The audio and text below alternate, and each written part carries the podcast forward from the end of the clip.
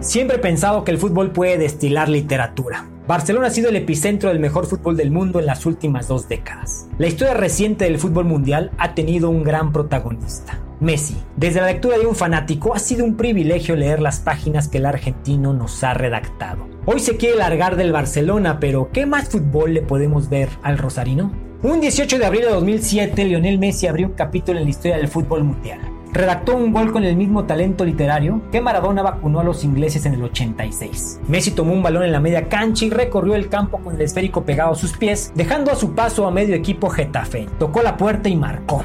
Cobra para Messi, buena jugada, que maniobra personal, insiste de nuevo y dejó dos hombres, arrancó con velocidad, con una exhalación, se viene Messi, nadie lo detiene, puede hacer un golazo, aquí está Messi, hacer un golazo.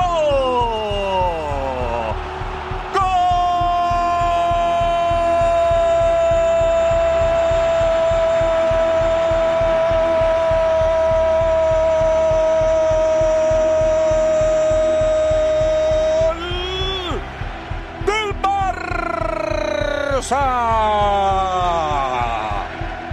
golazo, señores! ¡Una auténtica joya para mantenerla en un cofrecito! ¡Messi, qué jugadón te inventaste, muchacho! La similitud de aquel gol con el de Maradona parecía ser un presagio. Messi estaba llamado a ser. Aquel gol lo ungió. Pero los dioses son celosos y quizás su talento estaba destinado no más allá del Mediterráneo. Si bien el talento de Messi se puede explicar desde la genética o desde el destino manifiesto, hubo un tridente que supo poner a Messi en el lugar exacto. Rijkaard, Guardiola y Luis Enrique soltaron a Messi en su hábitat y lo dejaron ser feliz. El actual desencuentro que el argentino tiene con el club, Pep Guardiola lo evitó hace 12 años. En 2008, el club le había impedido a Messi jugar los Juegos Olímpicos con Argentina, pero Guardiola intercedió para que lo dejaran marchar. En Pep se conjugó lo que es el sentido común y la sensibilidad. ¿Por qué carajos no hacer feliz a un niño que lo que mejor sabe hacer es jugar al fútbol? Messi regresó con la medalla de oro y el alma renovada para redactar en páginas de oro lo que fue el guardiolismo. Así fueron pasando los años y un Real Madrid lleno de odio, dirigido por José Mourinho, se topó con la mejor media cancha en la historia del fútbol mundial.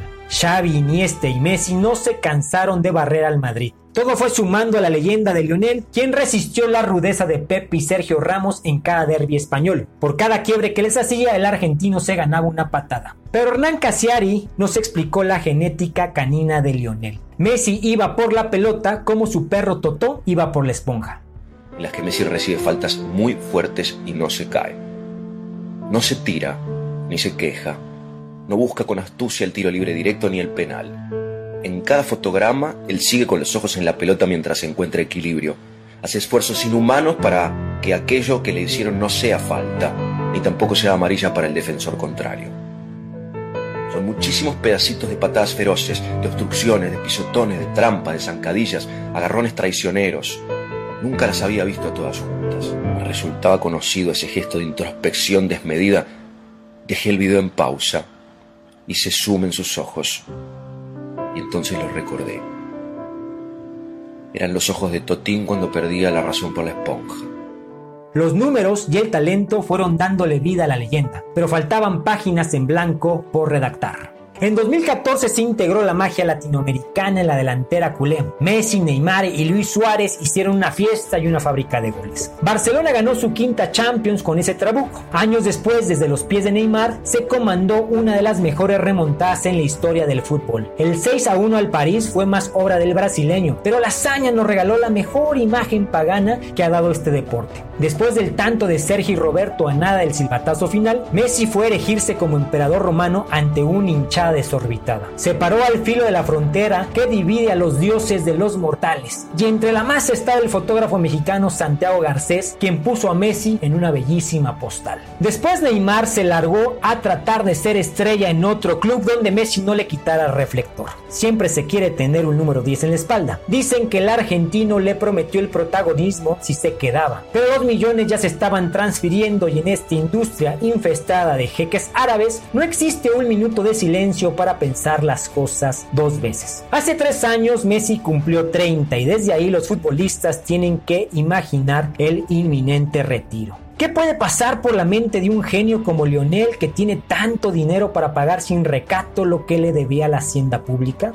¿A dónde ir cuando lo que sobra es más dinero que camino? ¿Cuál es la brújula de la última parte? ¿El retiro en el club que te dio la vida futbolística? ¿El capricho del árabe en tierra inglesa? ¿La comodidad del fútbol norteamericano? ¿El romanticismo del Newells en Argentina? ¿O una extravagancia en China o en Arabia? ¿Quién sabe? El caso es que Messi se quiere ir de Barcelona y las razones son recientes. El Barcelona se derrumbó en Roma en 2018 y en Liverpool en 2019 y sobre el argentino cayeron las miradas de la prensa. Aquellos desastrosos partidos no fueron cualquier cosa. Al Barcelona le dieron la vuelta en dos marcadores que eran para administrarse. Un año después la cosa se puso peor y el Barcelona consagró un triplete de fracasos en Champions. Bayern les marcó 8 en Lisboa y el colapso fue total en pocos días se habló de reestructuración, pero una cosa son los fríos métodos de un club y otra es el factor humano. A Luisito, el amigo, lo echaron en una llamada que duró menos de dos minutos y Messi dio un carpetazo.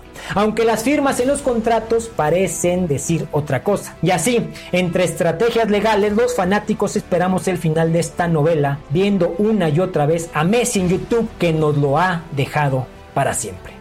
Soy Danielovsky y nos seguimos escuchando en la media tijera.